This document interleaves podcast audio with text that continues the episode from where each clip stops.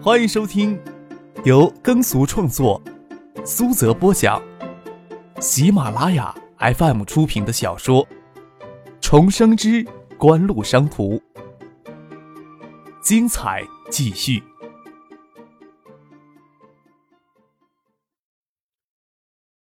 第三百八十三集。张可看着许思，眼睛似乎燃烧着某种深色的火焰，捻着他的手心。虽然上回在会上，他曾说过要在自己常驻足的城市开设咖啡厅或者酒吧，他大概很少为自己燃烧起一种梦想吧。似乎不行啊。只是辅修过建筑设计，总不能跟正规的建筑设计师抢饭碗。看着张可不说话，许思自己又打起了退堂鼓。又抢不过。我在想呀，你会不会同意让我做合伙人呢？张可手缠过许思娇软的腰肢，将她搂在自己的身前，凝视着她美丽的眸子，映着这个繁华都市的灯火。若是要将梦想中的建筑群体描绘出来，而专业的部分由专业的人士去处理，我也是很向往的呀。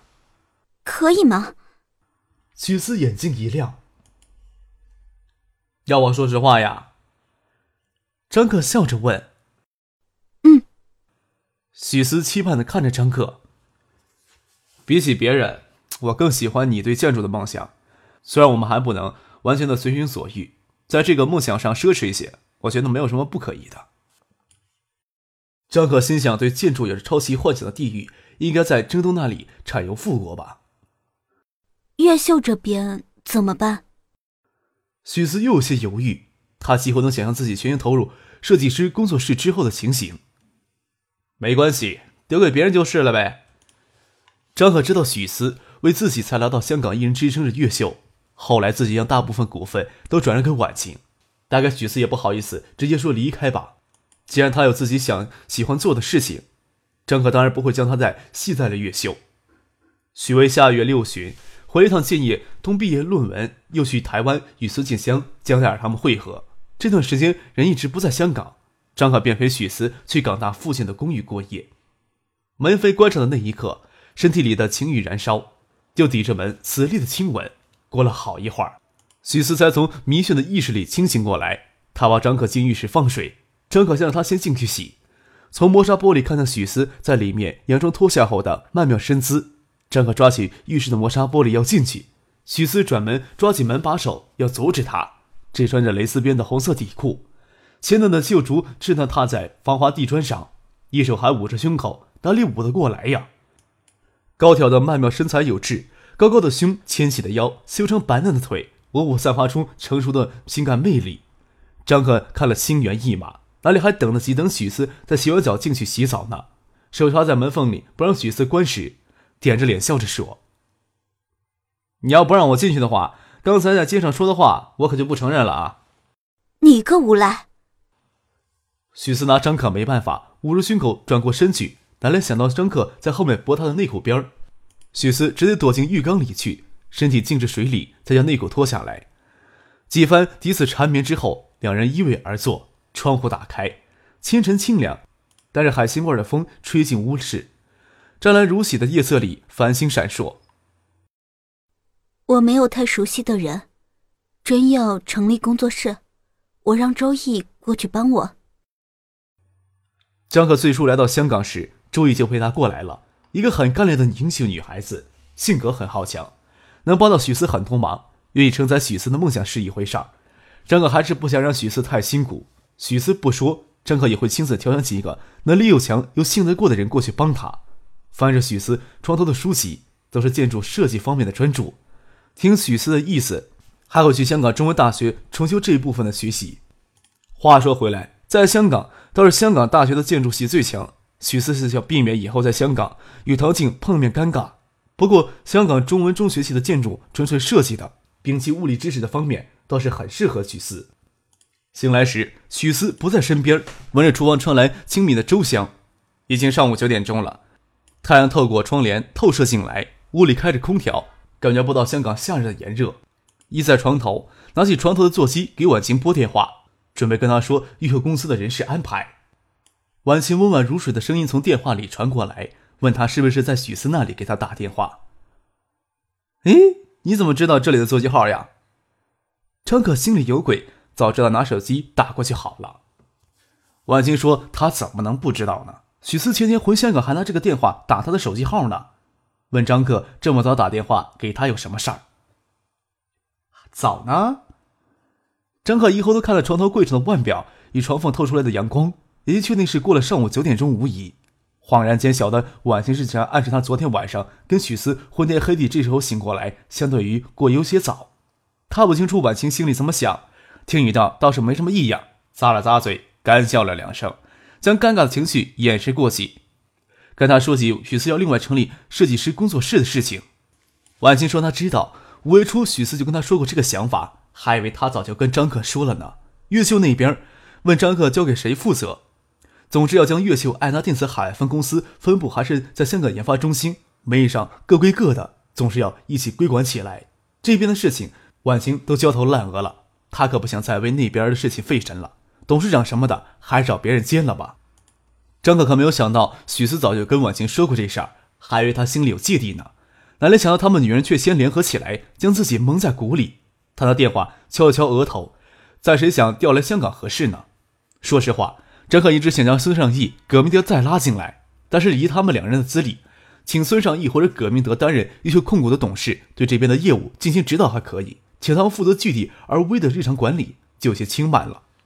香港这边主要负责协调东南亚的市场与菲律宾、马来西亚两家工厂的生产管理，还要负责优秀控股与产品开发中心的日常管理。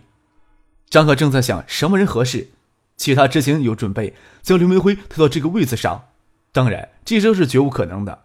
谁还会管刘明辉的此时死活呢？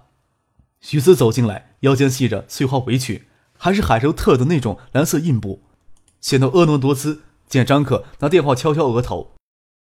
啊，张可应了一声，说道：“我在想，香港这边谁来负责更加合适呢？”张可打电话与婉晴商量过，让谁到香港来负责这摊事儿合适，一时也想不出合适的人。看着许思进来，便将电话挂了。许思上身穿着白色 T 恤，长长的裙摆在腰间打了个结，瘦得胸挺腰细。T 恤里也没有穿什么，顶出完美的胸型。下身只穿着棉质的沙滩短裤。给腰间系着碎花裙遮住，露出丰腻白腻的大腿，仿佛里面什么都没有穿。张克挂了电话，在床上翻了一个身，滚到床尾，搂住许色的腰，让他自己坐到自己怀里来，手不安分的在他大腿上摩擦着，大腿内侧的肌肤尤其的细嫩，稍微用力捻一下，似乎都能捻出水来。许思忍不住痒，要避开张克的手，丰翘的臀在张克胸脯间扭动，娇笑着说。你不要弄我了，我煮了粥，你快去洗脸。张可在许思明艳的嘴唇吮吸亲吻了好一会儿，才爬起来去洗漱。张小人在卫生间，探出头来问许思：“你说让谁来香港负责这摊事合适呢？”你跟婉清姐打电话没商量出谁来？许思将粥从厨房里端出来，有些烫，轻松白玉的手指捏着耳朵，跟张可说。这个问题我可管不着。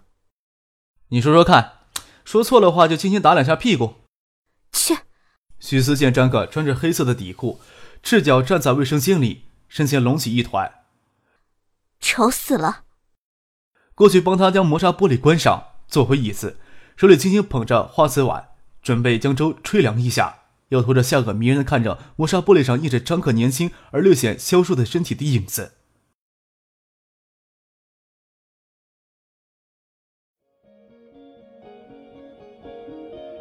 您正在收听的是由喜马拉雅 FM 出品的《重生之官路商途》。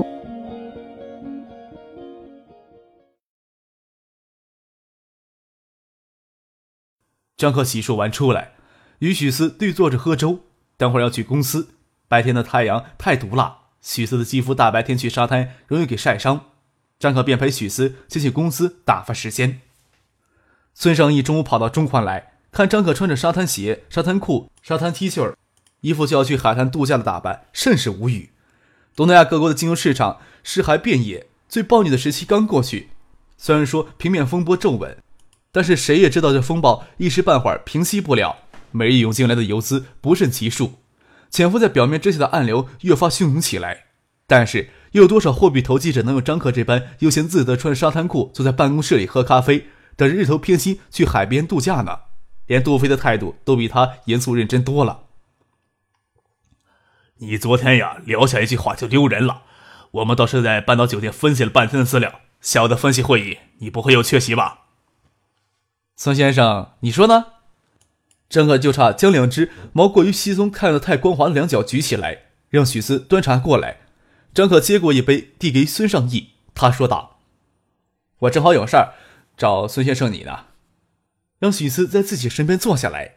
许思倒没像张可这么随便，职业女性装束，一个黑色眼镜框将过于明亮的容色掩去三分。什么事儿啊？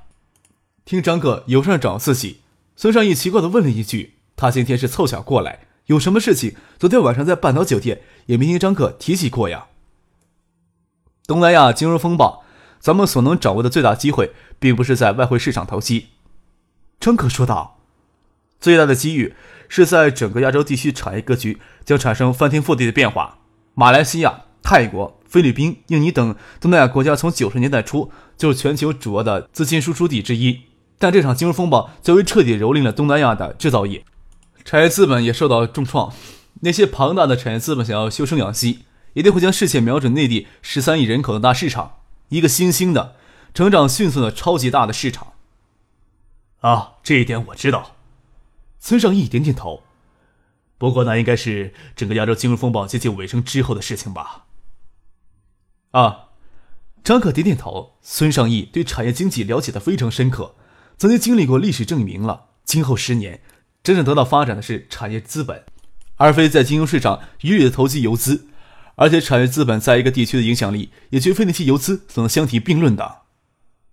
差不多要等到金融风暴的尾声，那些给金融风暴搞得手忙脚乱的产业资本稳住阵脚之后，才会有时间去考虑调转船头、重新发展的问题。大规模的产业资本转移应该发生在那个时间点之后，但是我们不应该悠闲自得，等到那个时间再来做应对呀。悠闲自得。孙尚义听到张可这么说时。视线就往他脚上的沙滩鞋滑，似乎他最没有资格评论别人悠闲自得。许思也抿嘴笑着。不过孙尚义对张克的话题很感兴趣，也就不抓住他言语中的毛病。啊，我在听你说呢，认真的听张克往下说。其他的产业的话，我没有仔细的去考虑。张克说道：“消费电子与家电市场，欧美各国这次不会受到太大的冲击，但是已经饱和了。”短时间内很难有非常强劲的增长，东南亚各国惨不忍睹。即使有人告诉东南亚消费电子与家电市场可能萎缩百分之三十、百分之五十以上，我也不会觉得奇怪。日本经济衰退已经是必然的趋势了，韩国极可能是金融巨鳄掠夺的下一个重灾区。日韩两国的消费电子与家电市场，即使不会有明显的萎缩，在今后几年会停止明显的增长，那几乎是肯定的。亚洲地区。消费电子与家电市场，只有内地还能继续保持高速的增长。孙尚义知道张可要说什么了。亚洲的消费电子与家电市场，日韩企业占了半壁天下，亚洲其他地区的市场都在萎靡，日韩企业势必会借内地高速增长的市场渡过经济难关。张可看着孙尚义，继续说道：“我希望东海省的高新技术新战略，在抵抗日韩消费电子与家电制造业对国内侵袭上能发挥一定的作用。”我可不希望过上十年八年，有报道称日韩企业借助内地高速增长的市场度过他们九七年、九八年所遭受的经营难关。这样的新闻够寒碜人的。建业，惠山还是海州呀？你要说惠山家电产业园的事情，我怎么觉得你还是在打我的主意呀？孙尚义问道。我有那么明显吗？张克笑着问。你很少要拉一个人无故的说一大通话，几乎到底在做什么勾当？你呀，从来都不主动透露口风。想来想去，你拉着我应该是香雪海的事情吧？姜都是老的了，这话是这么说的吧？张可嘿然一笑，这句话是跟许思说的。许思笑了笑，没有回应他的话，未免他太得意。张克又正色说道：“是要找孙先生你说香秀海的事情。香秀海的发展速度够快了，但是还不够快，至少等到明后年，三星、LG、索尼、松下等日韩企业被迫从东南亚的市场收缩，转四大项清晰国内的白电市场，香秀海能发挥的作用非常有限。去年六月，从三星手里抢过香雪海，获得注资三个亿，成立合资公司。去年底，又随东海省政府代表商议团从日本搞来五千万美元等值的日元贷款。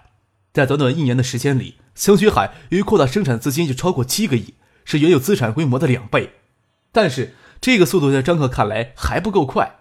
当然了，三星、LG、索尼、松下等日韩大型企业，随便一家企业的白电规模就是香雪海的十多倍。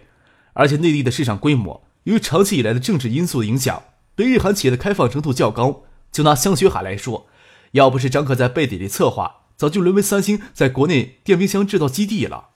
孙尚义思量着张克的话，理一下思路，说道：“说吧，你在打什么主意呢？”我的目标呀，是香雪海日后能独立上市。张可心想，不妨在孙尚义面前将目标定得高一些。东南亚各国，特别是马来西亚与菲律宾的白电制造业，正遭受着金融风暴的摧残。香秀海想从这些地区获得一些制造技术、专业人才，阻力就相对少一些。但是香秀海自身并没有足够的资金去支撑这种层次的扩张呀。锦湖不是有四十个亿呢吗？孙尚义故意跟张克打马虎眼。锦湖那些钱呀，还不知道够不够橡树园计划烧的呢。说到这里，张克就不再让孙尚义将话题转开，说道：“孙先生，你手里不是还有十个亿闲着呢吗？即使不爆发金融风暴，日本的经济衰退也是现实中无法避免的。所谓瘦肉的骆驼比马大，日本经济再衰退，还是和国内追赶好些年的。索尼、松下、夏普等日系消费电子与家电制造业，即使在向东南亚地区的产业资本输出会因为这次金融风暴受挫。”也不至于伤筋动骨呀。韩国的经济是由大企业引导的，三星、现代这些大企业甚至可以直接控制韩国的经济政策。张可不能承认，韩国这次爆发的经济危机就一定会更加惨重。但是现代、大宇、韩宝、LG 等韩系大企业却注定要元气大伤。韩国利用四年的时间就完全走出了经济危机的阴影，有很多的因素。张可一直以为韩资企业对内地市场开拓是关键性的因素之一，特别是三星集团，在其他业务大幅萎缩的情况之下，依靠其领先的电子技术与对内地十三亿人口的积极开拓，在九八九九年依然能保持较快的速度增长。张可将三星当成锦湖未来的强劲对手之一，在这种情况下，他既希望金融巨鳄对韩国的袭击更凶猛一些，也着手在国内消费电子与家电市场开始布局。锦湖还没有足够的影响力给三星，不仅仅是三星，还包括日韩其他电子企业，在国内制造政策上的障碍。最好的办法就是尽可能的多抢占国内消费电子与家电市场，降低日韩企业借助国内市场休生养息的机会。锦湖将专注于消费电子市场，家电市场，特别是白电市场，在今后几年的涨幅非常的大。张可希望香雪海能快速的成长起来，吃掉一定的缺口。减少日韩电子企业在国内的生存空间。另一方面，金融风暴在东南亚的低空肆虐，马来西亚、菲律宾等地的消费电子与家电制造业正受着巨大的冲击，过段时间就会跑出来捡果子了。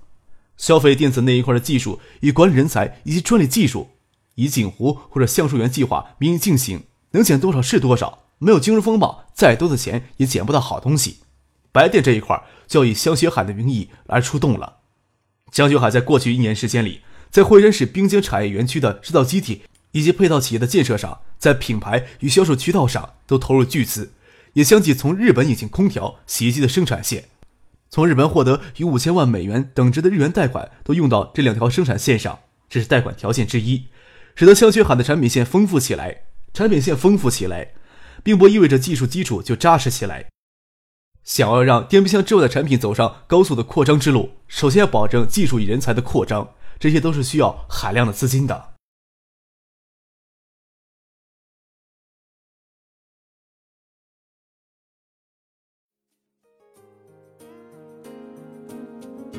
听众朋友，本集播讲完毕，感谢您的收听。